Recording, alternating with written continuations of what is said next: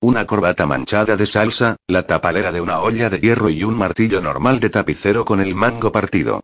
Esos fueron los hallazgos más llamativos que los técnicos de la policía de Solna hicieron durante la inspección del lugar de los hechos. Y no había que ser técnico criminalista para comprender que esos fueron los objetos utilizados para quitarle la vida a la víctima. Bastaba con tener ojos para ver y un estómago lo bastante resistente para aguantar el espectáculo. En lo que al martillo de tapicero con el mango roto se refería, se demostraría bastante pronto con mayor probabilidad aún, de ser posible que se habían equivocado y que, en cualquier caso, el asesino no lo usó para cargarse a la víctima. Mientras los técnicos se dedicaban a lo suyo, los investigadores habían superado las obviedades que les competían. Hicieron la consabida ronda entre los vecinos y aledaños, los interrogaron acerca de la víctima y sobre posibles circunstancias que guardaran relación con los hechos. Uno de ellos, una empleada civil, porque normalmente eran los empleados civiles quienes se encargaban de esa tarea, se había sentado al ordenador a averiguar todo lo que fuera posible por esa vía. Además, descubrieron bastante pronto la triste historia de la víctima de asesinato más habitual de los 150 años que hacía que llevaban análisis estadísticos sobre ese asunto. Probablemente serían muchos años más, ya que los diarios de sentencias que se habían conservado desde la Edad Media ofrecían exactamente la misma imagen que el Estado de Derecho de la sociedad industrial. La clásica víctima de asesinato en Suecia desde hacía mil años, seguramente. En términos actuales. Un hombre solo de mediana edad, marginado social, con problemas de alcoholismo. Un borracho normal y corriente, ni más ni menos describió Eber el jefe de la investigación preliminar de la policía de Solna, al fallecido cuando, después de la reunión inicial con la unidad de investigación, informó del caso a su superior. 2. Aunque el relato de los vecinos y la información de los archivos bastaban y sobraban, los dos técnicos habían aportado argumentos forenses adicionales que apuntaban en la misma dirección. El caso típico del borracho asesinado, si quieres saber mi opinión, Gström sintetizó Peter Niemi, el mayor de los dos, cuando, en la misma reunión inicial, informó del punto de vista que él y su colega tenían sobre el asunto. Tanto la corbata como la tapalera de la olla y el martillo de tapicero pertenecían a la víctima, y estaban en el apartamento antes de que comenzase aquel incordio. Lo de la corbata era tan sencillo como que la víctima la llevaba puesta debajo del cuello de la camisa, como manda la costumbre, pero precisamente en este caso, apretada unos 5 centímetros más de la cuenta y, por si las moscas, atada a la altura de la laringe con un nudo mujeril normal y corriente. En el mismo apartamento, dos personas, una de las cuales, según las huellas dactilares, era la víctima, parecían haber dedicado las horas previas al asesinato a comer y a beber. Las botellas de alcohol y las latas de cerveza vacías, los vasos en los que habían bebido cerveza y vodka. Los restos de comida en los platos de la mesa del salón, junto con los mismos restos hallados en la cocina, indicaban que la última comida de la víctima había consistido en el clásico sueco. Tocino de cerdo con judías pintas. Estas últimas, por cierto, precocinadas y a juzgar por el paquete de plástico que había en el cubo de la basura compradas el mismo día en el supermercado Ica del barrio. Luego, antes de servirlas, las calentaron en la olla cuya tapalera había estampado el asesino repetidas veces en la cabeza de su anfitrión algo más tarde aquel mismo día. El forense también había llegado a conclusiones similares, y así lo comunicó al técnico que asistió a la autopsia, ya que él estaría ocupado con asuntos más importantes cuando la unidad de investigación de la policía se reuniera. El dictamen escrito y definitivo aún tardaría algunas semanas, pero para el preliminar, que transmitió oralmente, había bastado con los cortes de bisturí habituales para un ojo bien entrenado. Un kurda, como soléis llamar en la policía a estos desgraciados, explicó el forense que, entre gente como aquella, era un hombre culto del que se esperaba una expresión cuidada. Todo esto en conjunto la información proporcionada por los vecinos, las penosas anotaciones de los archivos ofrecía una explicación exhaustiva de lo que la policía necesitaba saber en esencia. Dos kurdas que se conocen bien desde hace tiempo, que quedan para comer algo y beber mucho, y que luego empiezan a discutir acerca de cualquiera de los absurdos humanos que constituían su particular historia común. Y uno termina el encuentro cargándose al otro. Así de sencillo era, simplemente. Tenían muchas esperanzas de encontrar al asesino en el círculo de personas allegadas y afines a la víctima, y de hecho, ya habían empezado a indagar entre ellas. Por lo general acababan resolviendo nueve de cada diez asesinatos de este tipo, y el fiscal solía tener la documentación encima de la mesa en un mes, como máximo. En otras palabras, un caso totalmente rutinario, y a ninguno de los policías de Solna que participaron en la reunión inicial se le pasó por la cabeza llamar a ningún experto, por ejemplo, a alguien del grupo de análisis de conducta de la Policía Nacional Central. O quizá incluso al catedrático de criminología de la Dirección Nacional de la Policía que, por lo demás, vivía a tan solo unas manzanas de la víctima. Tampoco ninguno de los expertos había llamado por iniciativa propia, lo cual estaba bastante bien, en cualquier caso, dado que seguramente habrían expedido los informes que acreditaban que todo había ocurrido tal y como ya sabían ellos. De modo que así al menos se ahorraban quedarse con el culo al aire y con las consideraciones científicas por los suelos. Al final se demostraría que todo lo hasta ahora descrito, las conclusiones de la investigación criminológica, la experiencia policial y el sexto sentido que todo policía de verdad termina por adquirir, todo era erróneo por completo. Cuéntame lo esencial, Bikström dijo al día siguiente el superior de Bikström, la jefa del distrito policial de Bsteror, Anna Old, cuando Bikström le refirió el asesinato. Un borracho de tantos afirmó Bikström, y asintió despacio. Bueno, te doy cinco minutos, respondió Old con un suspiro. Tenía más casos en la lista y al menos uno de bastante más envergadura que el de Ekström. 3. El jueves 15 de mayo, el sol salió sobre la calle Aselstigen 1 de Solna a las 3 y 20 de la mañana. Exactamente dos horas y 40 minutos antes de que Septimus Acofeli, de 25 años, llegara a esa misma dirección para distribuir el periódico matutino. Septimus Acofeli era en realidad mensajero ciclista, pero, desde hacía poco menos de un año, trabajaba extra repartiendo el periódico en unos cuantos barrios de la zona de Ersundalgen, entre ellos, el de la casa de Aselstigen 1. Además, era refugiado del sur de Somalia y procedía de una aldea situada a tan solo media jornada a pie de la frontera con Kenia. Había llegado a su nueva patria el mismo día que cumplió 13 años, y que hubiera ido a parar a Suecia, en lugar de a cualquier otro sitio, se debía a que su tía, su tío y un puñado de primos habían huido a ese país cinco años atrás, y a que el resto de sus familiares habían fallecido. O los habían asesinado, si se prefiere, porque solo unos cuantos habían muerto por otras causas. Septimus Acofeli no era un refugiado somalí normal de los que venían a la aventura.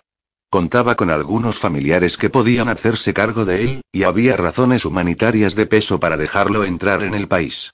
Todo parecía encajar bien.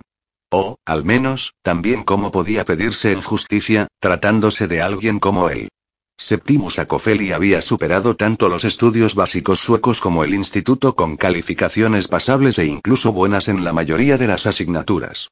Luego cursó tres años en la Universidad de Estocolmo. Sacó una diplomatura en lenguas modernas, con el inglés como principal. Se sacó el permiso de conducir y adquirió la ciudadanía sueca a la edad de 22 años. Solicitó una serie de puestos de trabajo y por fin consiguió uno.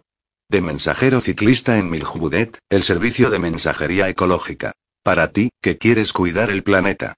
Y, en cuanto empezaron a pasarle los recibos del préstamo estudiantil, se buscó un trabajo extra como repartidor de periódicos. Desde hacía un par de años vivía solo en un estudio, una habitación con cocina, en Fornbingen, en el barrio de Rinkeby. Septimus Acofeli cumplía con su deber. No era una carga para nadie. Dicho brevemente, había conseguido más que la mayoría, con independencia de sus orígenes, y lo había hecho mejor que casi todo el mundo con los mismos orígenes. Septimus Acofeli no era un refugiado somalí normal.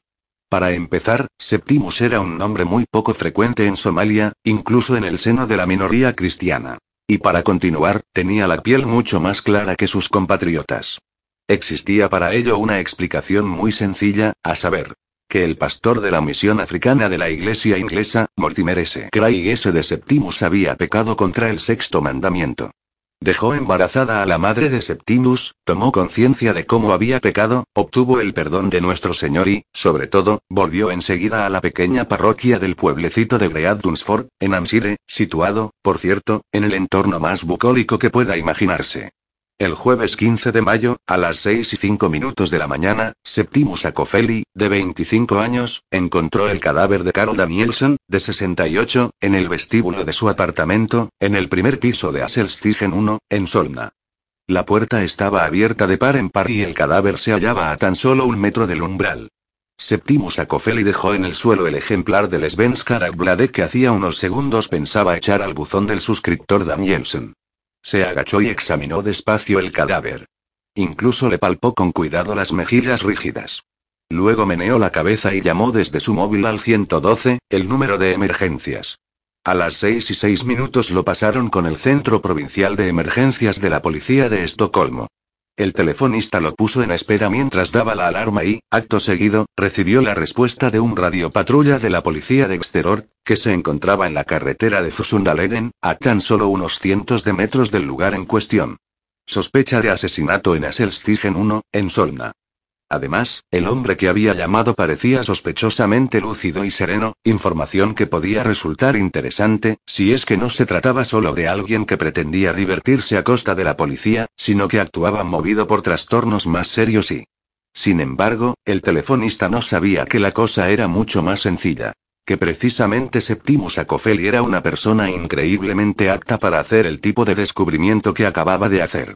Ya de niño había visto más personas asesinadas y mutiladas que casi ninguno de los nueve millones de habitantes de su nuevo país. Septimus Acofeli era bajito y delgado, un metro sesenta y siete centímetros de altura y 55 kilos de peso. Al mismo tiempo, era un joven bien entrenado y musculoso, algo natural cuando uno se dedica a subir y bajar escaleras un par de horas todas las mañanas, y se pasaba el resto del día pedaleando para llevar cartas y paquetes a unos clientes que siempre aguardaban ansiosos y que, además, cuidaban del planeta, por lo que no debían quedarse esperando inútilmente. Septimus Acofeli era guapo, tenía la piel color aceituna, facciones clásicas y un perfil que podría haberse sacado de un jarrón egipcio antiquísimo. Lo que pudiera estar rondándole por la cabeza al hombre de mediana edad, policía de la central de emergencias de Estocolmo que estaba de telefonista aquella noche, era un enigma para Acofeli, que se había esforzado al máximo por olvidar sus recuerdos de la infancia. Primero hizo lo que le indicaron y se quedó al teléfono. Un par de minutos más tarde, meneó la cabeza. Colgó abandonando la respuesta prometida, que la policía ya había olvidado. Dejó la saca con los periódicos en el suelo y se sentó en un escalón delante del apartamento, para esperar, pese a todo, tal y como había dicho que haría. Algo después, vinieron a hacerle compañía. En primer lugar, alguien que abrió la puerta con cuidado y la cerró enseguida. A continuación, unos pasos cautelosos en la escalera, y aparecieron dos policías de uniforme, un hombre de unos 40 años y, siguiéndolo a poca distancia, una colega mucho más joven. El policía llevaba la mano en la culata de la pistola, lo señaló con el brazo izquierdo y con la mano extendida. Su colega, la joven agente, que iba detrás, sostenía en la derecha la porra extensible de acero. Vale, dijo el hombre señalando a Cofeli. Vamos a hacer lo siguiente. Primero, nos ponemos las manos en la cabeza, luego, nos levantamos tranquilamente, nos ponemos de espaldas y abrimos las piernas y abrimos. ¿Quiénes? Pensó Septimus a Cofeli, haciendo lo que le ordenaban. 4. Aselstigen es una calleja de menos de 200 metros, perpendicular a Sundhagen, a 500 metros al oeste del estadio de fútbol, muy cerca de los viejos estudios de la cinematográfica Svensk Film Industry, en la llamada ciudad del cine de Resunda. En la actualidad es una zona residencial de lujo, formada exclusivamente por viviendas en propiedad y con unos inquilinos muy distintos de los que vivían en Aselstigen 1. El edificio de Asselstigen 1 se construyó en el otoño de 1945, seis meses después de terminada la guerra. Los vecinos de la zona solían referirse a él como el edificio olvidado de Dios o, al menos, olvidado del propietario. Era una casa de ladrillo de cinco plantas, con unos 30 apartamentos de una o dos habitaciones, más la cocina, de poco más de 60 años de antigüedad y necesitada desde hacía tiempo de una renovación de la fachada, del interior y de casi todo lo demás. También los inquilinos habían tenido épocas mejores. Una veintena de ellos vivían solos y la mayoría eran jubilados. Además, había ocho matrimonios mayores, todos ellos retirados, y una mujer de mediana edad, 49 años, que vivía en un apartamento de dos habitaciones junto con su hijo de 29, prejubilado. En general, los vecinos lo consideraban un poco raro, aunque bueno, inofensivo e incluso solícito, llegado el caso, y siempre había vivido con su madre. Sin embargo, últimamente también él vivía solo, ya que su madre había sufrido un derrame cerebral y se encontraba ingresada y en rehabilitación. Once de las personas que vivían en el bloque estaban suscritas a un periódico matutino, seis al Dagensmieter y cinco al Svenska Dagbladet, y Septimus Acofeli era el encargado de que lo recibieran en el buzón por las mañanas. Puntualmente, alrededor de las seis, todos los días y sin haber fallado uno solo. En el edificio de Asselstigen vivían en total 41 personas.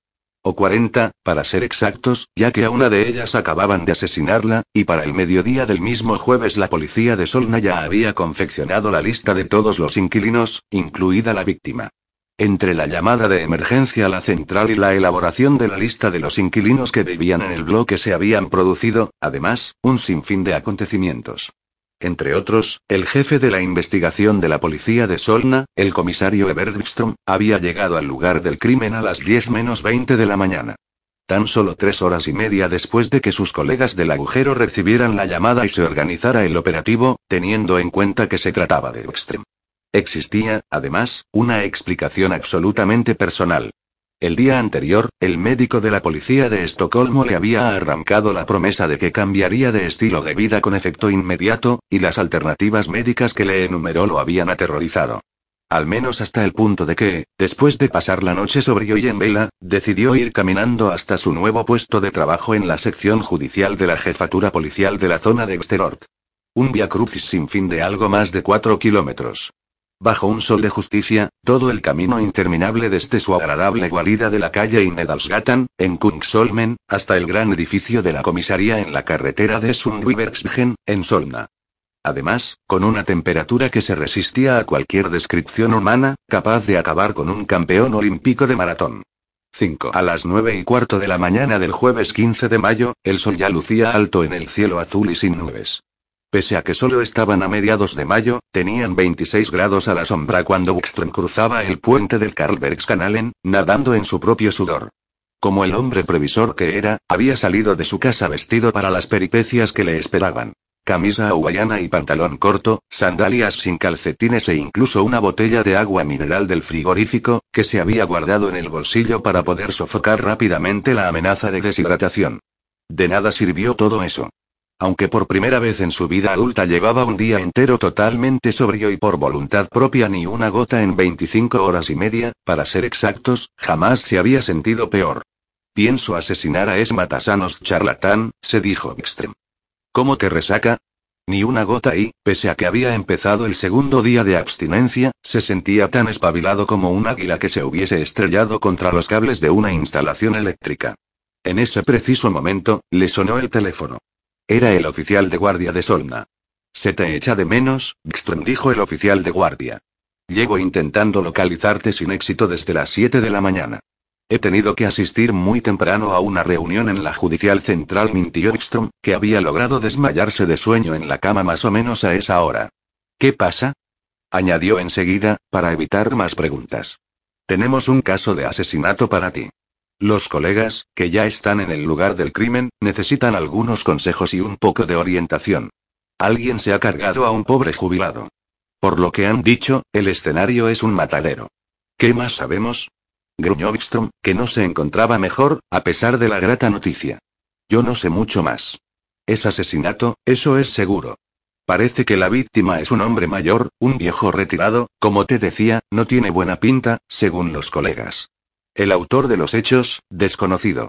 Ni siquiera tenemos una descripción que enviar a la radio, eso es cuanto sé. A todo esto, ¿tú dónde estás? Acabo de cruzar el en dijo Extrem. Suelo aprovechar para ir andando al trabajo, a menos que llueva a mares. Siempre es bueno moverse un poco, aclaró. No me digas, respondió el oficial de guardia, sin poder ocultar su asombro. Si quieres, puedo mandar un coche a recogerte. Sí, respondió Extrem. Procura que se enteren de que hay prisa. Los espero en el puto club de los hinchas de fútbol, en la orilla de Solna. Siete minutos después, un radio patrulla con las luces puestas frenaba, daba un giro de 180 grados y se detenía delante de la entrada al club de la IC. Tanto el conductor como la joven colega que iba a su lado se bajaron y lo saludaron con un gesto amable. Al parecer, los dos sabían de qué iba el asunto, porque el conductor sujetaba la puerta, para no tener que sentarse detrás, en el sitio de los malos.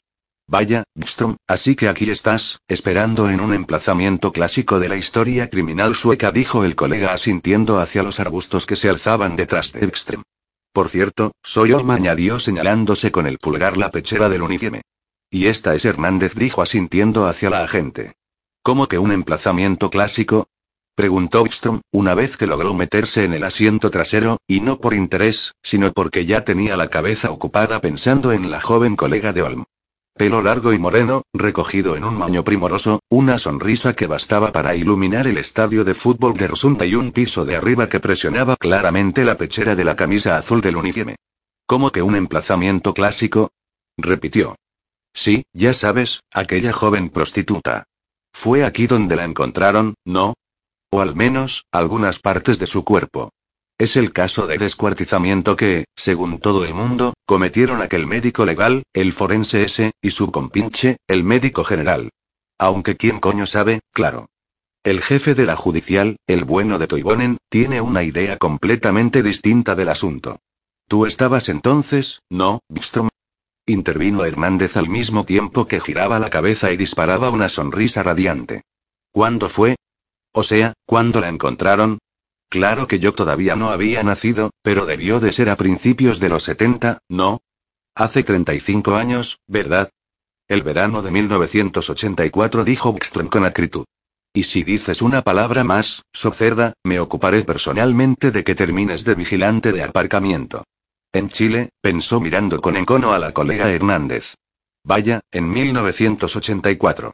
Bueno, entonces sí había nacido yo, dijo Hernández, que no parecía dispuesta a rendirse, y que se empeñaba en seguir enseñando la blancura de sus dientes.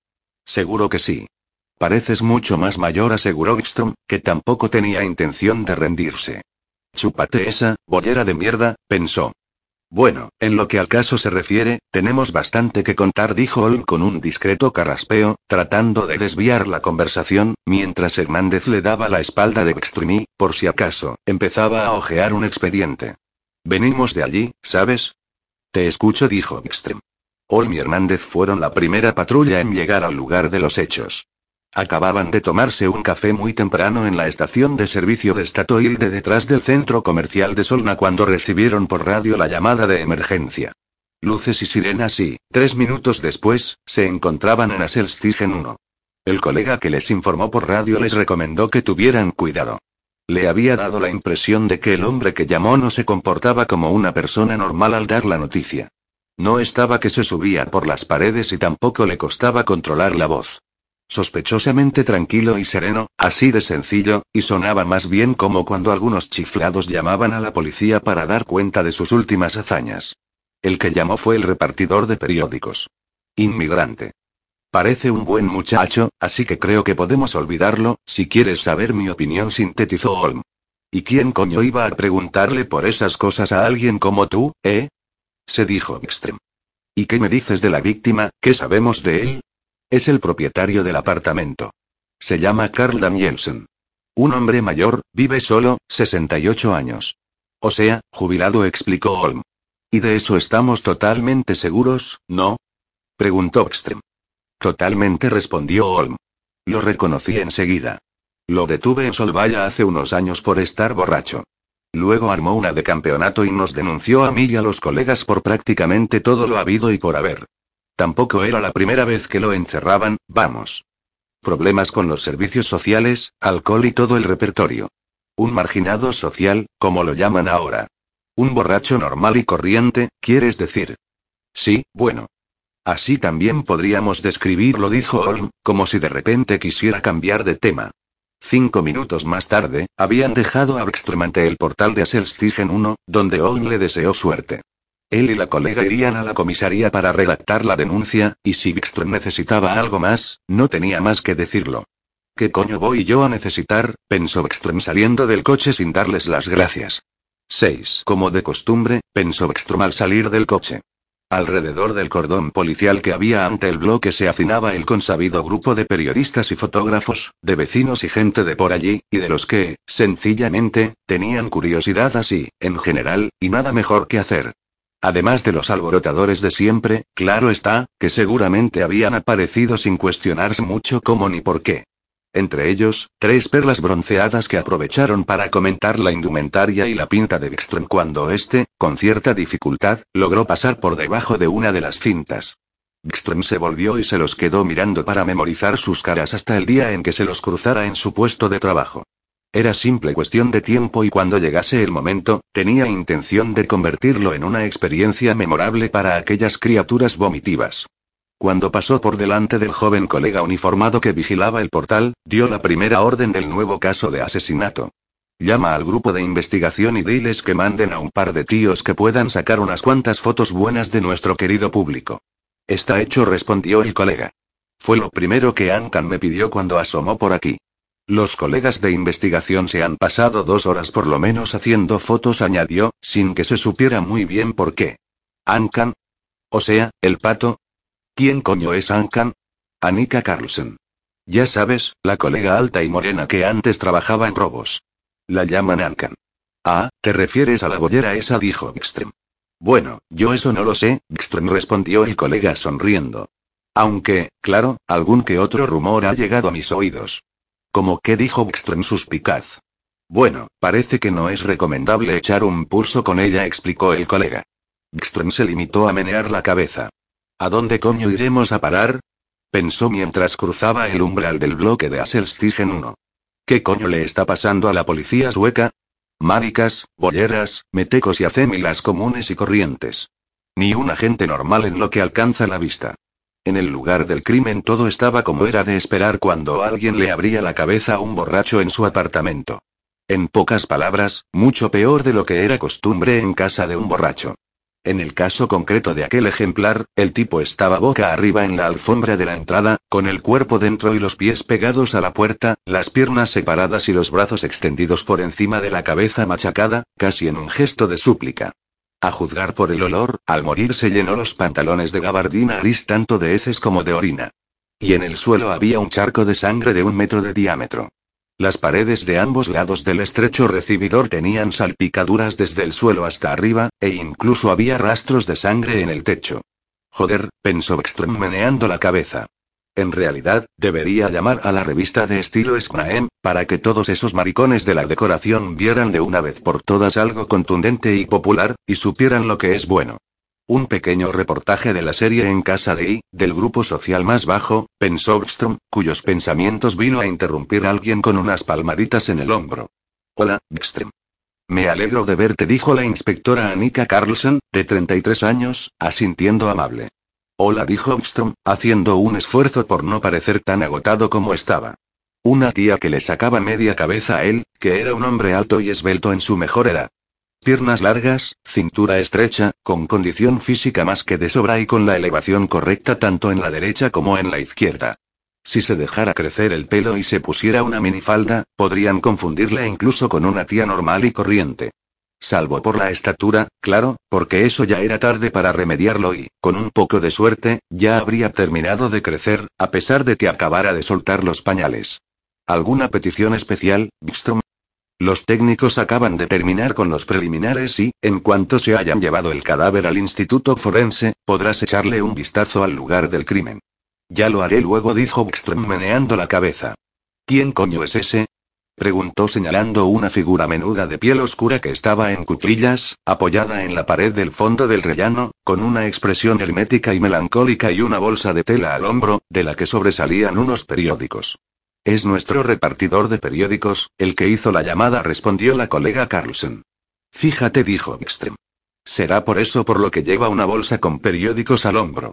Mira que eres sagaz, Ekström dijo Annika Carlsen sonriendo. Exactamente, cinco ejemplares del Dagensmieter y cuatro del Svenska Dagbladet. El ejemplar del Svenska de la víctima está ahí, junto a la puerta continuó señalando un periódico doblado que había en el suelo, en la entrada del apartamento de la víctima. Ya había repartido un Dagensmieter, en casa de una suscriptora, una mujer mayor que vive en el bajo. ¿Y qué sabemos de él? Del tío de los periódicos. Para empezar, parece estar limpio, dijo Annika Carlsen. Los técnicos lo han examinado y no han encontrado la menor huella, ni rastro en la ropa ni en el cuerpo. Teniendo en cuenta cómo está el apartamento, debería haber terminado manchado de sangre de arriba abajo, si hubiera sido él quien se hubiese cargado a la víctima. Nos ha contado que le tocó la cara, concretamente, la mejilla, y cuando notó la rigidez, comprendió que estaba muerto. ¿Es un puto estudiante de medicina o qué? Joder, pensó Wikström. Sí que tiene huevos el cucaracha este. Al parecer, ha visto muchos muertos en su país de origen, dijo Carlsen, aunque, esta vez, sin atisbo de sonrisa. ¿Habrá aprovechado para llevarse algo? Preguntó Wickstrom, que funcionaba con el piloto automático cuando se trataba de tipos como el cucaracha. Lo han registrado. Fue lo primero que hizo la patrulla cuando llegó. Llevaba en los bolsillos una funda con el permiso de conducir, una acreditación de la distribuidora de periódicos, una modesta cantidad de dinero, unas 100 coronas, creo, y la mayoría, en monedas. Además de un teléfono móvil particular. Ya nos hemos quedado con el número, por supuesto. Si se ha llevado algo, no lo tenía encima, y puesto que ya hemos registrado el apartamento sin resultado, no creo que haya tenido tiempo de esconder nada. Pues vaya mierda. Encima son unos flojos, se dijo Armstrong, que no pensaba rendirse. ¿Ha hecho alguna llamada? Según dice, solo una. Al 112. Lo pasaron con los colegas del agujero. El colega de la central es el único con el que ha hablado, según dice, pero naturalmente, lo comprobaremos. Figura en la lista de teléfonos que debemos contrastar. Ya. ¿Y tiene nombre? Preguntó Extrem. Septimus Akofeli, 25 años, refugiado somalí, ciudadano sueco, residente en Rinkevi. Ha dejado las huellas y una muestra de ADN que aún no hemos tenido tiempo de analizar, pero estoy bastante segura de que es quien dice ser. ¿Cómo has dicho que se llama? Vaya puto nombre, pensó. Septimus Akofeli repitió a Nika Carlson. Lo he retenido aquí porque pensé que quizá querrías hablar con él. No respondió Ekström meneando la cabeza. Por lo que a mí se refiere, puedes mandarlo a casa. En cambio, sí voy a echarle un vistazo al lugar del crimen. Si los académicos de pacotilla de los técnicos acaban de una vez. Peter Niemi y Jorge Hernández, lo llaman chico, por cierto, dijo Anika Carlson asintiendo. Trabajan en la científica aquí, en Solna, y no los hay mejores, si quieres saber mi opinión. Hernández, ¿De qué me suena? preguntó Extrem. Tiene una hermana menor, Magdalena Hernández, que trabaja aquí en Seguridad Ciudadana. Seguro que te has fijado en ella, será por eso por lo que te resulta familiar el nombre, añadió Annika Carlson sonriendo, sin que Ekström supiera el motivo. ¿Y por qué? Es la policía más guapa de Suecia, según la mayoría de los colegas. En mi opinión, es una chica estupenda, dijo la colega Carlson, y sonrió. No me digas, respondió Ekström. Porque para ti ya es agua pasada, pensó. El apartamento estaba tan asqueroso como Ekström se había imaginado. Primero un armario empotrado en un pasillo estrecho. A la izquierda, un baño y un aseo y después, un dormitorio no muy grande. A la derecha una cocina con comedor y, enfrente, el salón. En total, poco más de 50 metros cuadrados, y era imposible precisar cuándo habría limpiado por última vez la persona que vivía allí, pero seguramente, no desde fin de año. El mobiliario estaba viejo y deslucido, y la decoración iba a tono. Todo, desde la cama sin hacer, con un cojín, sin almohadón, la mesa de la cocina, embadurnada de restos de comida y el sofá desfondado del salón. Al mismo tiempo, los chismes que había daban fe de que la víctima, Carl Danielson, había conocido tiempos mejores. Varias alfombras persas, muy viejas. Un recio escritorio de caoba antiguo con decoraciones incrustadas de madera más clara. Un televisor de hacía 20 años, pero de la marca Van Lufsen. Y el sillón de orejas que había delante, un modelo inglés de piel con el escabel a juego. El alcohol, pensó Wickstrom. El alcohol y la soledad. Aunque él no se había sentido peor desde que los simios esos de la Unidad Nacional de Operaciones le arrojaron una granada aturdidora a la cabeza, más de seis meses atrás. No recobró el conocimiento hasta el día siguiente, y para entonces, lo habían ingresado en el hospital de Udinge, en la sección de psiquiatría. ¿Alguna cosa más, Bistrom? Preguntó Annika Carlson como preocupada. Un par de lingotazos y una cerveza, pensó Bistrom. Y si te dejas crecer el pelo y te pones una falda, puede que te permita que me la chupes. Pero no esperes nada más, se dijo, pues desde hacía 24 horas largas, dudaba seriamente tanto del deseo carnal como del amor espiritual. No dijo meneando la cabeza. Nos vemos en la comisaría.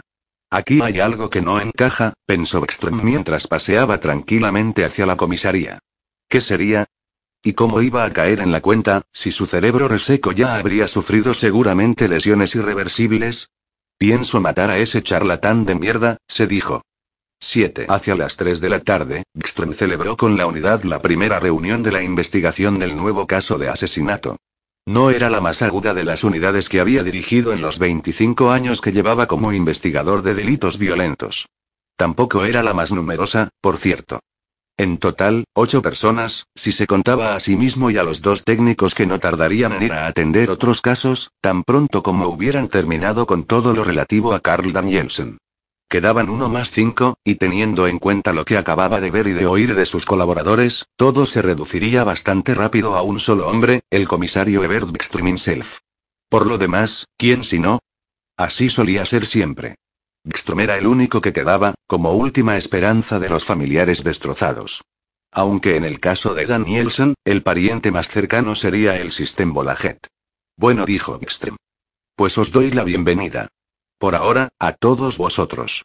Si se produce algún cambio al respecto, os prometo que os lo haré saber. ¿A alguien le apetece empezar? A nosotros nos apetece, a mi colega y a mí dijo el mayor de los técnicos, Peter Niemi. Apenas hemos tenido tiempo de examinar el apartamento, así que tenemos montones de cosas que hacer. Peter Niemi llevaba más de 25 años en la policía, y 15 en el grupo técnico.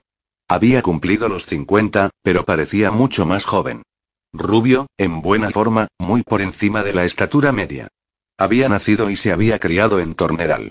Llevaba más de media vida en Estocolmo, pero aún conservaba el dialecto de aquella zona de sonrisa fácil y con una expresión amable y cauta en sus ojos azules. No había que ser uno de los malos para clasificarlo y el hecho de que llevase 15 años sin usar el uniforme no tenía nada que ver. Lo importante era el mensaje de su mirada. Peter Niemi era policía, y era cordial y amigable mientras la gente se comportara como debía. De lo contrario, tenía que vérselas con él y más de uno había sufrido una dolorosa experiencia al respecto. Bien dijo Ekström. Te escucho. Lapón de mierda, borrachín finlandés, si parece que acabas de dejarte caer del autobús de Aparanda. Cuanto antes me libre de oír a este cabrón, tanto mejor, pensó. Estupendo, pues a ver, dijo Miemi ojeando sus papeles. La víctima se llamaba Carl Danielsen. Jubilado, 68 años. Según el pasaporte, que los técnicos habían encontrado en el apartamento, medía un metro ochenta y ocho centímetros y debía de pesar unos 120 kilos. De complexión robusta y con un sobrepeso de unos 30 kilos, diría yo, explicó Niemi, que había sujetado el cadáver por debajo de los brazos cuando lo colocaron en la camilla. Las cifras exactas os las dará el bueno del doctor. ¿Y para qué coño nos van a servir? Se preguntó Ekstrom irritado. No creo que vayamos a hacer salchichas con él. El lugar del crimen prosiguió Niemi. Es el apartamento de la víctima. La entrada, para ser exactos.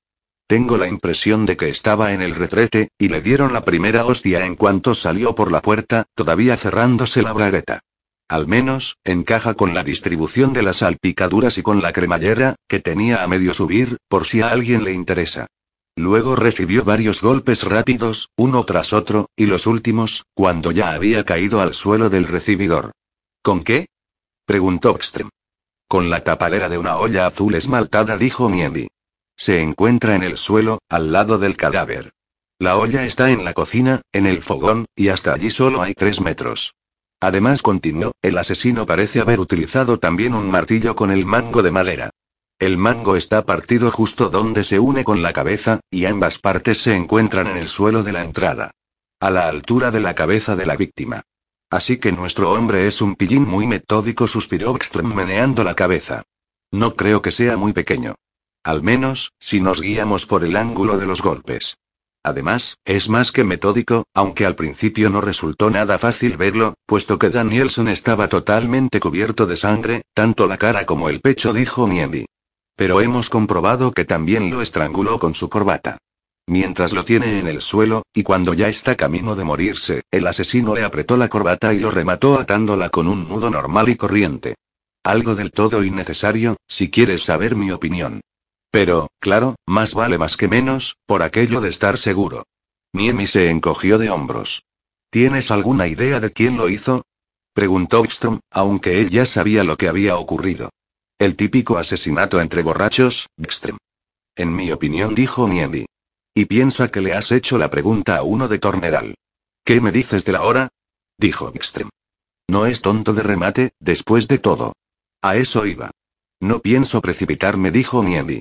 Antes de que se lo carguen, en casa de la víctima hay otra persona que ha dejado sus huellas dactilares en el lugar, aunque aún no las hemos identificado. Una persona que se ha sentado en el sofá del salón y que ha comido tocino con judías.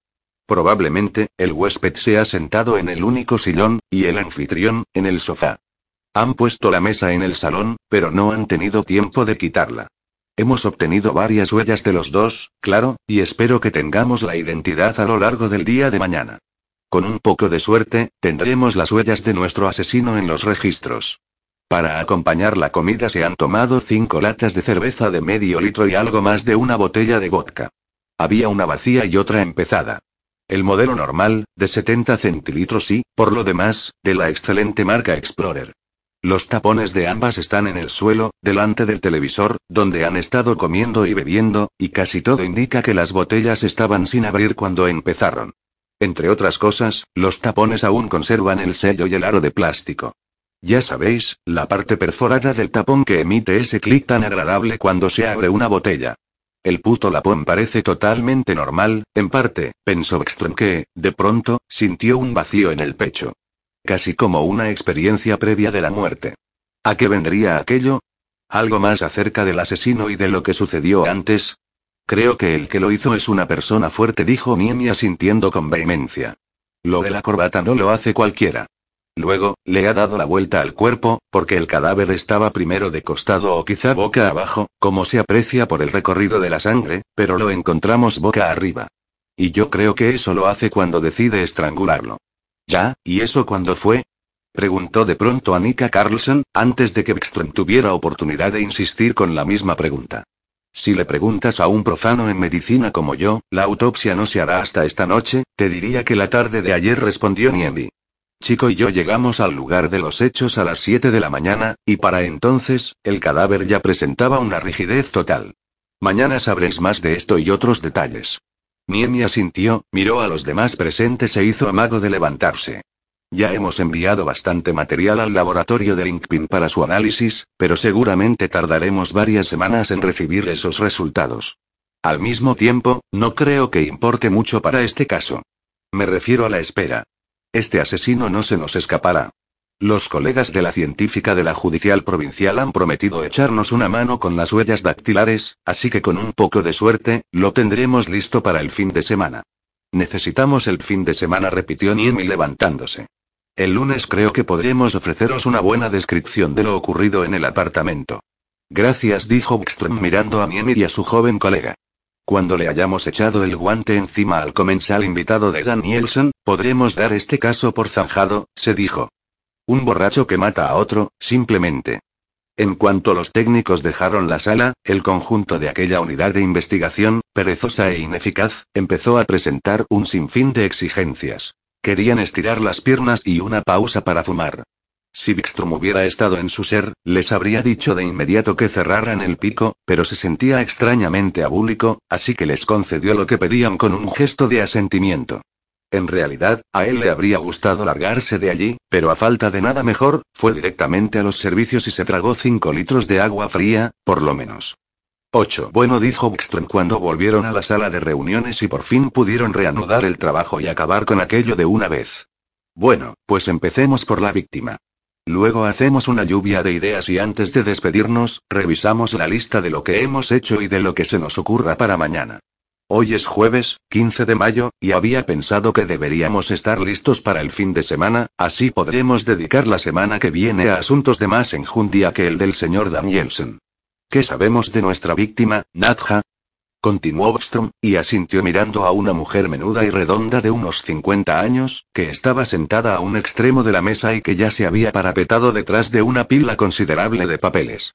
Un montón de cosas, la verdad respondió Nat Hagberg. He consultado los datos normales y había mucha información de todo tipo. Luego estuve hablando con su hermana, que es más joven, su único pariente, por lo demás, y también ella tenía bastante que contar. Te escucho, dijo Armstrong, aunque ya tenía la cabeza en otro sitio y pese a que la parte perforada del tapón que emite ese clic tan agradable cuando se abre una botella le resonaba dentro, literalmente. Carl Danielson nació en Solna, en febrero de 1940, y tenía, pues, 68 años y tres meses cuando lo asesinaron. Su padre era tipógrafo y capataz en una imprenta de la ciudad. Su madre era ama de casa. Ambos llevaban muertos mucho tiempo. Su pariente más próximo era una hermana diez años más joven, que vivía en Udinge, al sur de Estocolmo. Carl Danielson era soltero. No se había casado nunca y no tenía hijos. En cualquier caso, no de los que figuran en los registros a los que tiene acceso la policía. Cursó los cuatro años de la primaria de entonces en Solna, luego los cinco de la Escuela de Formación Práctica, superó el examen del grado y estudió tres años en el Instituto de Comercio Pilman, en Estocolmo. A los 19, había terminado el bachillerato de la modalidad de Economía. Luego prestó el servicio militar de zapador en la flotilla aérea de Barcarby. Lo dejó diez meses después y encontró su primer trabajo como ayudante en una asesoría fiscal de Solna, el verano de 1960, cuando Carl Danielson tenía 20 años. Aquel mismo verano apareció en los registros de la policía por primera vez. Lo detuvieron por conducir borracho, lo condenaron a una multa de 60 días y le retiraron el permiso durante seis meses. Cinco años más tarde le volvió a pasar. Por conducir borracho, una multa de 60 días. Y retirada del permiso, un año. Luego tardó otros siete años en hacer el tercer viaje, en esa ocasión, por algo mucho más grave. Danielson estaba como una cuba. Se estrelló contra un kiosco de salchichas de la carretera Solnargen y luego se largó de allí.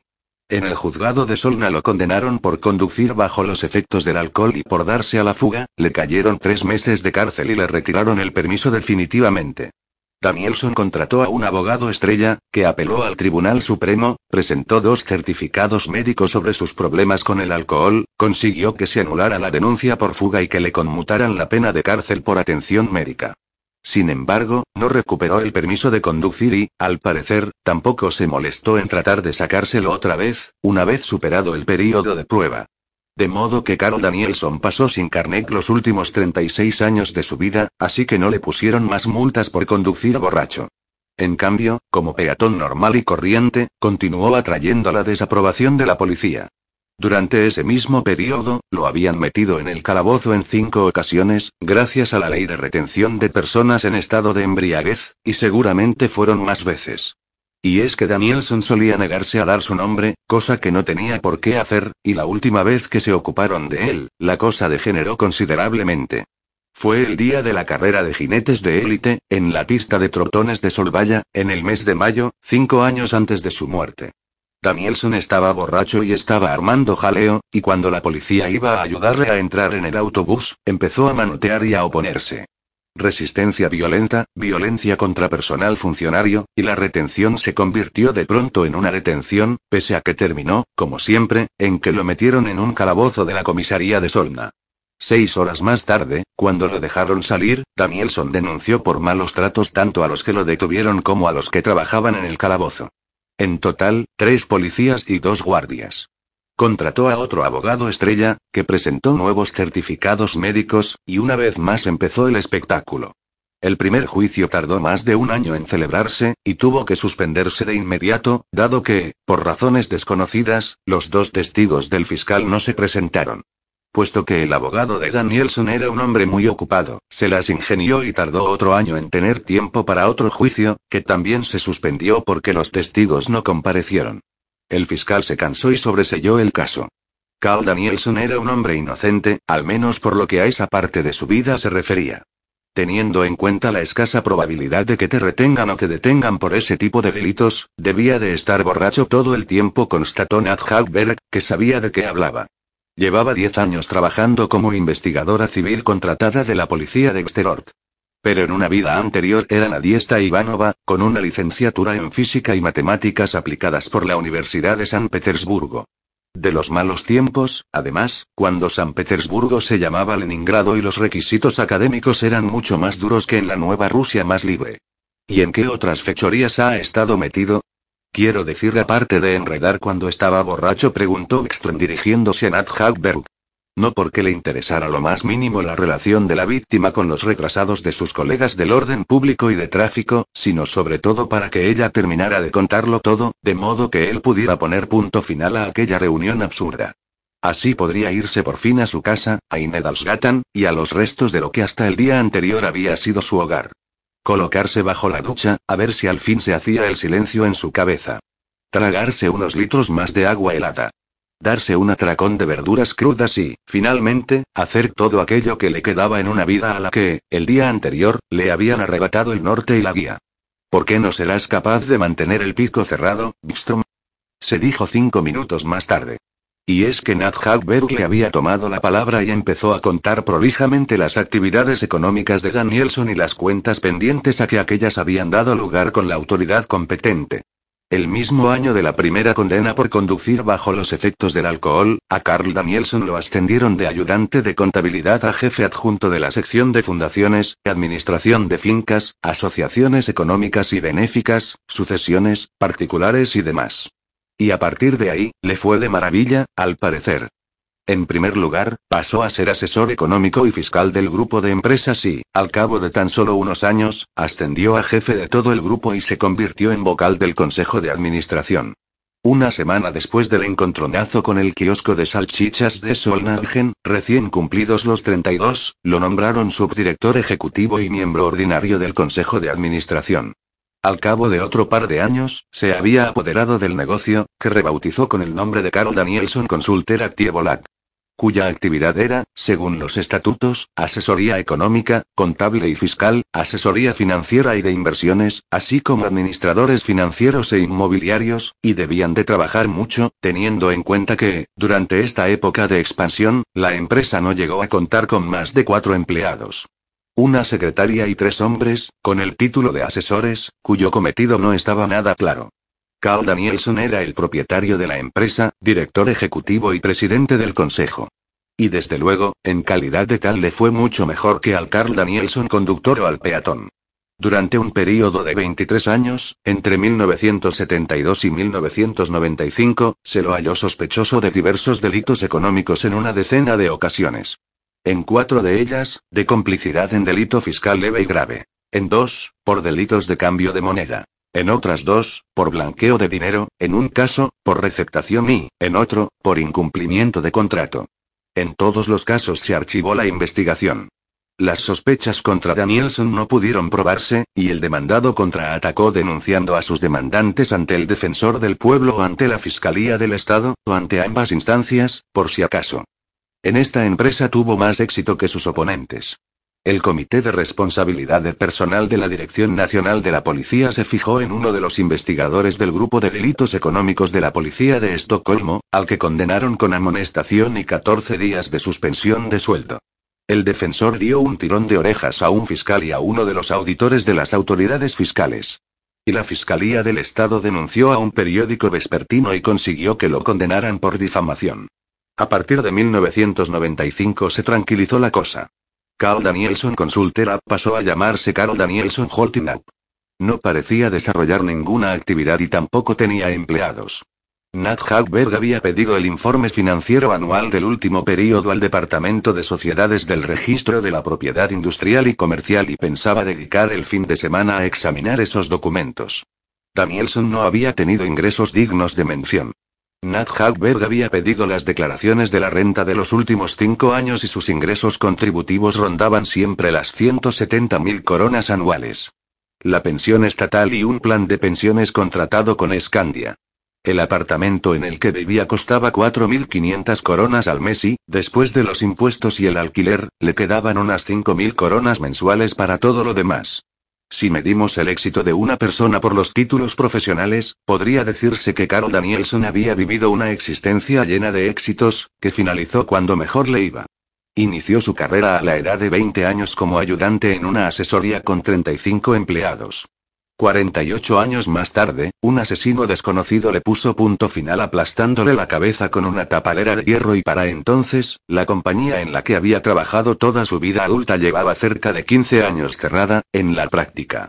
En la guía telefónica figuraba como director y, según las tarjetas de visita que los técnicos habían encontrado en su cartera, por lo demás, totalmente vacía, la víctima era director ejecutivo y presidente del consejo de Carl Danielson Holding Borracho, burlador de la justicia y mitómano, concluyó Backstream.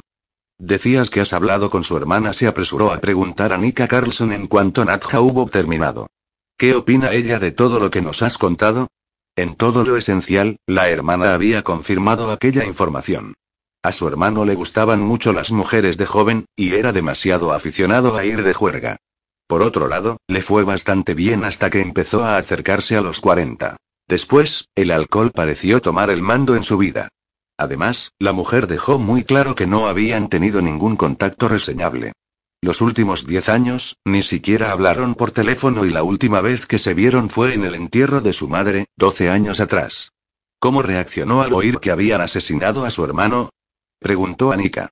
Pero coño, pensó Extrem lamentándose para sus adentros. ¿Qué quiere, que guardemos un minuto de silencio o qué? Bien respondió Natja. Se lo tomó bien. Es auxiliar de enfermería en el hospital de Udinge y parece una persona sensata y estable. Dijo que no le sorprendía demasiado.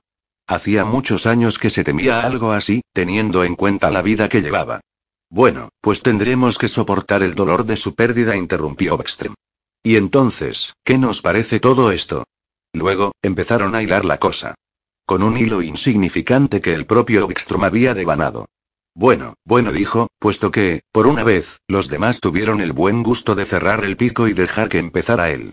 Un borracho asesina a otro borracho, y si nadie tiene otra propuesta, es el momento de dejarlo. Continuó inclinándose hacia adelante para apoyar los codos en la mesa, y miró airadamente a sus colaboradores. Nadie parecía tener nada que decir, a juzgar por el gesto unánime de sus cabezas. Bien dijo Extrem.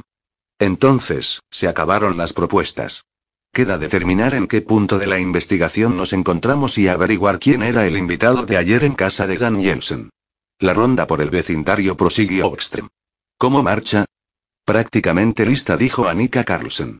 Hay un par de vecinos a los que no hemos localizado, y algunos pidieron de plazo hasta esta noche, porque tenían que ir a trabajar. Además, había uno que tenía cita con el médico a las nueve y no pudo atendernos. Calculo que mañana los tendremos a todos. El forense, nos ha garantizado que hará la autopsia esta tarde y, en cualquier caso, nos dará un informe oral a primeros de la semana que viene. El colega Hernández estará presente durante la autopsia, así que, con un poco de suerte, sabremos lo esencial mañana a primera hora, constató Anika Carlsen. Hemos hablado con los taxistas, ¿tenemos algún soplo digno de tal nombre? ¿Cómo fue la cosa en la inspección de las inmediaciones, la lista de sus contactos y relaciones, que hizo las últimas horas antes de morir? ¿Hemos hablado con I? Tranquilidad, Gström lo interrumpió Annika Carlson con una amplia sonrisa. Todo está en marcha. Tenemos el asunto controlado al dedillo, así que tranquilo. Pues no me siento nada tranquilo, pensó Gström, aunque no se le ocurriría decirlo, sino que asintió. Recogió sus papeles y se levantó. Nos vemos mañana, dijo. Otra cosa, antes de despedirnos. El repartidor de periódicos que llamó al centro de emergencias. El tal Shot Musacofeli. Septimus lo corrigió Annika Carlsen. Se llama Septimus Acofeli. Ya lo hemos comprobado. Los colegas han cotejado las huellas que le tomaron en Aselstigen con las que dejó en el Ministerio de Inmigración cuando llegó al país hace 12 años. Es quien dice Seri, por lo demás, no tiene ninguna condena, por si quieres saberlo. Ya, lo entiendo, dijo Extrem. Pero hay algo en ese tío que no encaja. ¿El qué? preguntó Annika Carlson meneando la cabeza casi rapada. No lo sé, confesó Bickström.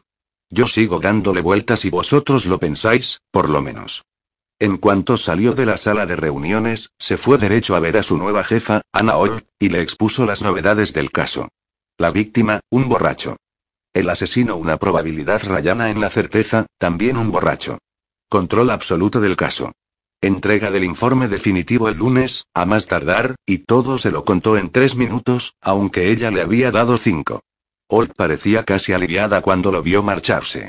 Tenía otro caso en el que pensar y, en comparación, el asesinato de Beckstrom era un don del cielo.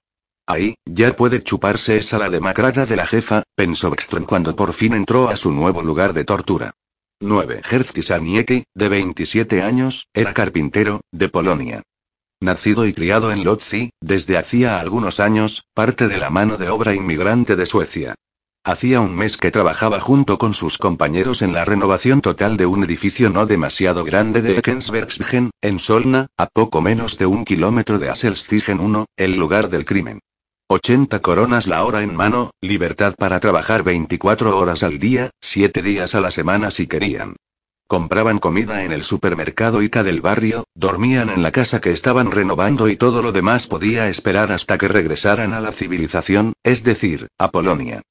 Aproximadamente al mismo tiempo que Ekström salía de la comisaría de Solna, hizo Sarniecki su hallazgo, cuando retiraba de la casa un saco de plástico con escombros para tirarlo al contenedor que había en la calle. Subió a una frágil escalera y descubrió en el montón otra bolsa que ni él ni sus compañeros habían arrojado allí. Cierto que en aquello no había nada extraño, los suecos del vecindario aprovechaban la oportunidad para aligerar sus contenedores, pero puesto que la experiencia le había enseñado que tiraban todo tipo de cosas aún útiles, se inclinó para coger la bolsa. Una bolsa de plástico normal y corriente. Primorosamente atada por arriba y llena de algo que parecía ropa. Sarniecki se bajó de la escalera. Abrió la bolsa y sacó el contenido. Un chubasquero negro de plástico, de los largos. Casi nuevo, por lo que veía. Un par de guantes de fregar de color rojo. Enteros, apenas usados. Un par de zapatillas de piel negra, que también parecían nuevas. ¿Por qué tira la gente estas cosas? Pensó Sarniecki sorprendido, en el mismo momento en que descubrió que todo estaba manchado de sangre. Sangre en abundancia, que había salpicado el chubasquero, y las suelas claras de las zapatillas, prácticamente empapadas de sangre. Los guantes también estaban llenos de sangre, pese a que se veía que habían intentado lavarlos. Del asesinato de Asselstigen ya habían oído hablar aquella mañana, cuando el capataz sueco se lo contó a todos durante el desayuno. Un pobre jubilado, al parecer, y la gente de bien ya no se atrevía a salir a la calle. Piensa en lo que vas a decir, le aconsejó mentalmente mientras escuchaba a medias. No maldigas el paraíso en el que vivís los suecos, porque puede que os quedéis sin él, pensó, puesto que su pater católico de Lotz le había enseñado desde muy niño a razonar así. Pese a todo, se vio obligado a lidiar con su conciencia durante varias horas, antes de llamar al número de emergencias de la policía. Me pregunto cuántas horas tardarán, se dijo mientras aguardaba la llegada del vehículo que la policía había prometido enviar. ¿De cuántas horas a 80 coronas lo privarían a él, a su novia y al bebé que ésta esperaba allá en Polonia? Un cuarto de hora después, llegó el radiopatrulla con dos agentes uniformados, cuyo interés le resultó llamativo. Metieron lo que Sarniecki había encontrado, bolsa incluida, en otra bolsa. Anotaron su nombre y su número de móvil y se fueron de allí. Aunque antes de irse, uno de ellos le preguntó si tenía tarjeta de visita. Su suegro y él estaban pensando hacerse una sauna en la casa de veraneo que compartían en Adels, y pudiera ser que necesitaran algo de ayuda de trabajadores expertos a buen precio. Herzti le dio la tarjeta que el capataz sueco le indicó que entregase si alguien preguntaba, y se marcharon. Bastante tarde aquel mismo día, un hombre alto y rubio, claramente un policía, pese a que llevaba una cazadora de piel y vaqueros, llamó a la puerta de la casa donde estaba trabajando. Fue a abrir Herzti, que estaba colocando unas planchas de escayola, mientras que los compañeros trajinaban preparando la comida dos pisos más arriba, en la habitación donde habían instalado la cocina provisional. El hombre rubio le sonrió amablemente y le tendió una mano huesuda. My name is Peter Niemi dijo Niemi. I am a police officer. Do you know where I can find Harry Sanieki? Tats me respondió Herzti Sanieki. Soy yo repitió. Hablo algo de sueco, llevo varios años trabajando en Suecia. Bien, pues estás en la misma situación que yo, dijo Miemi con una amplia sonrisa. ¿Hay algún sitio donde podamos hablar tranquilamente? Tengo unas cuantas preguntas que hacerte.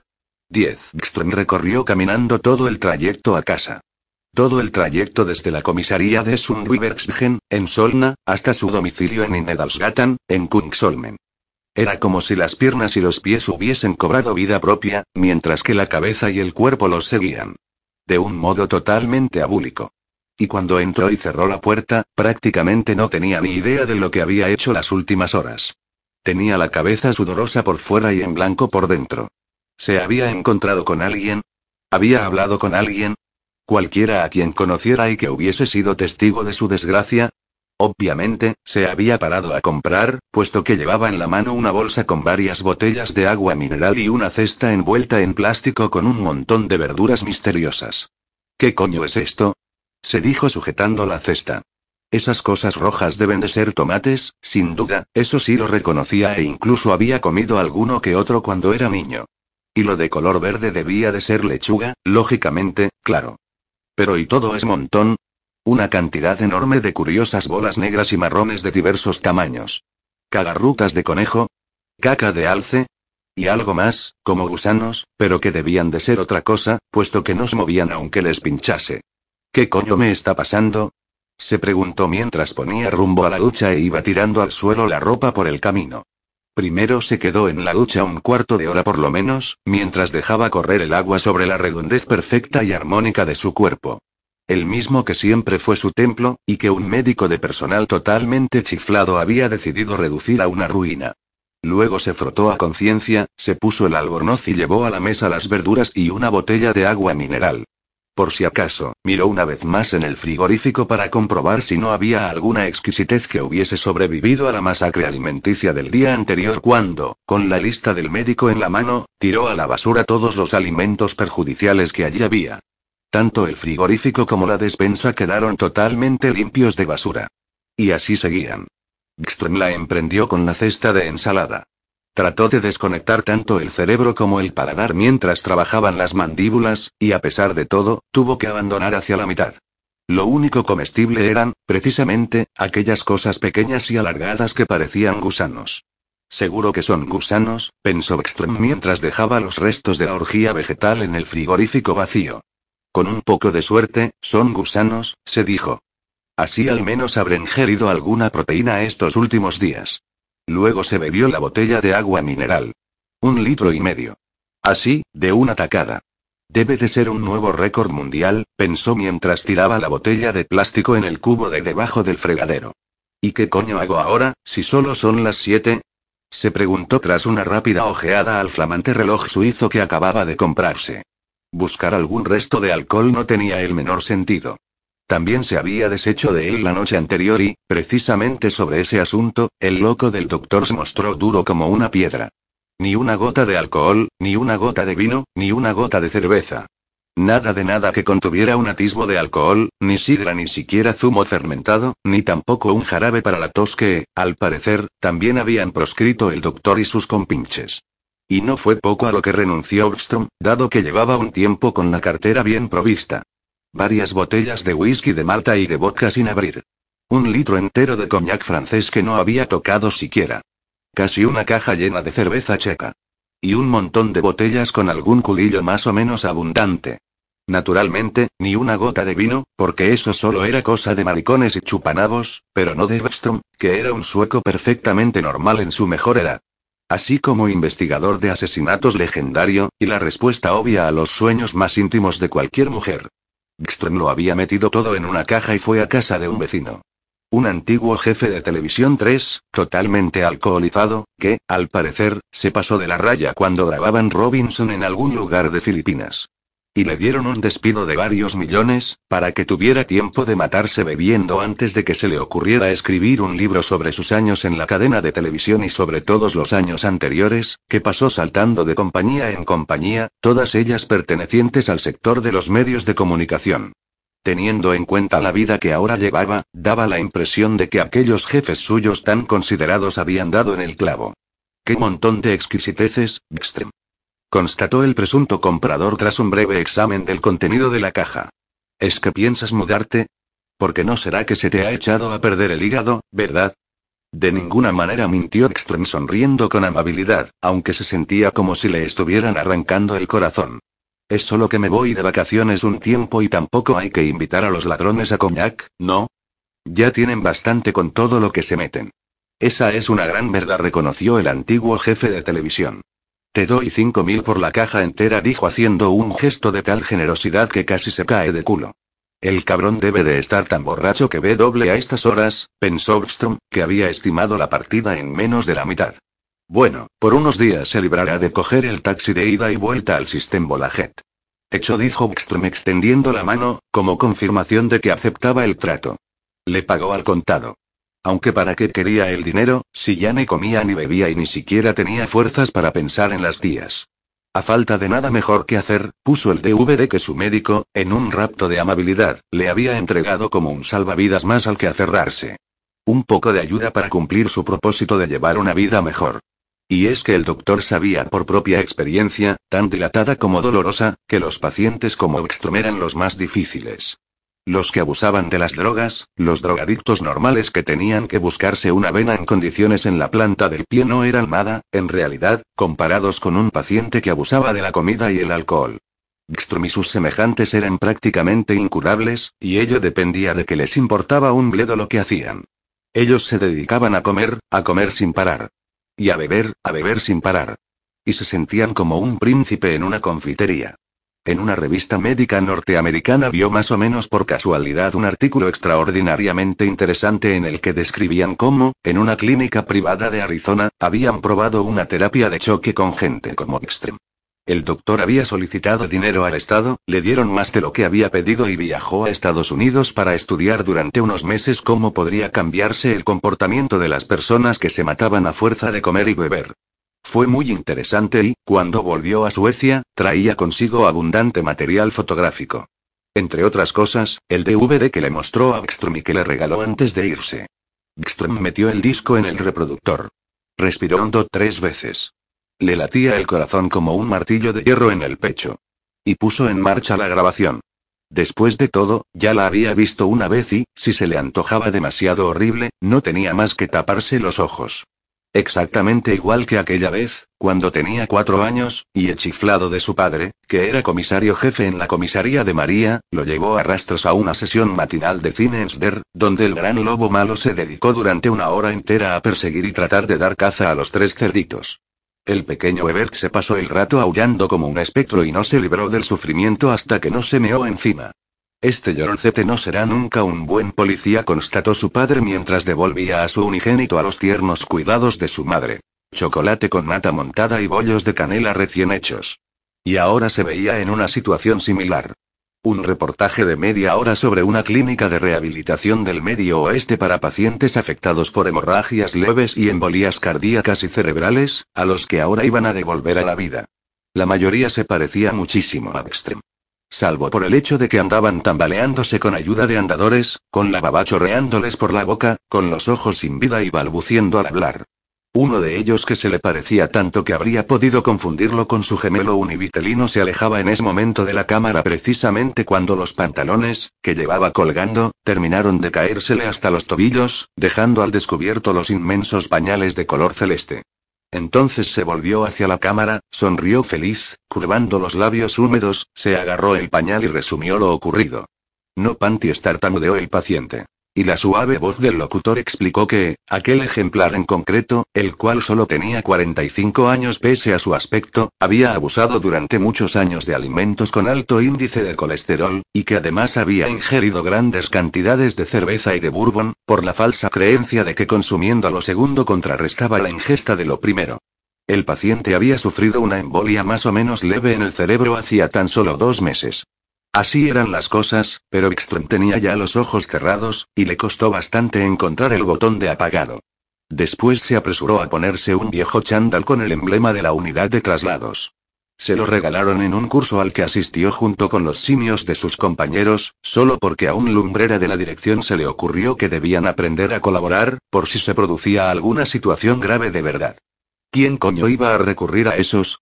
Se preguntaba Ekström mientras, con cierta dificultad, se ataba los cordones de sus flamantes zapatillas de deporte, con el propósito y la intención de pasear por Kungsolmen. Dos horas después, estaba de regreso y no acababa de meter la llave en la cerradura, cuando tuvo una revelación. Naturalmente, así es, pensó Ekström. El lumbrera de la bata blanca estaba totalmente equivocado y si había alguna justicia en el mundo, debería colgarse de sus propios intestinos. Solo el bebercio, nada de comer. Así las venas quedarían tan impolutas como un riachuelo en primavera, pensó. Para comprender eso no había que ser médico. Cualquier ser racional sabía que el alcohol era el mejor disolvente que se podía encontrar. Dicho y hecho. Y dos minutos después, estaba llamando a la puerta de su vecino, el antiguo jefe de televisión. ¿No te habías ido de vacaciones, Bistrom? Balbució el vecino mientras manoteaba sujetando un vaso del excelente whisky de Malta de Ekström. Tuve que posponerlo unos días, mintió Ekström, así que me preguntaba si puedo comprar parte de lo que te vendí. Con una botella será suficiente.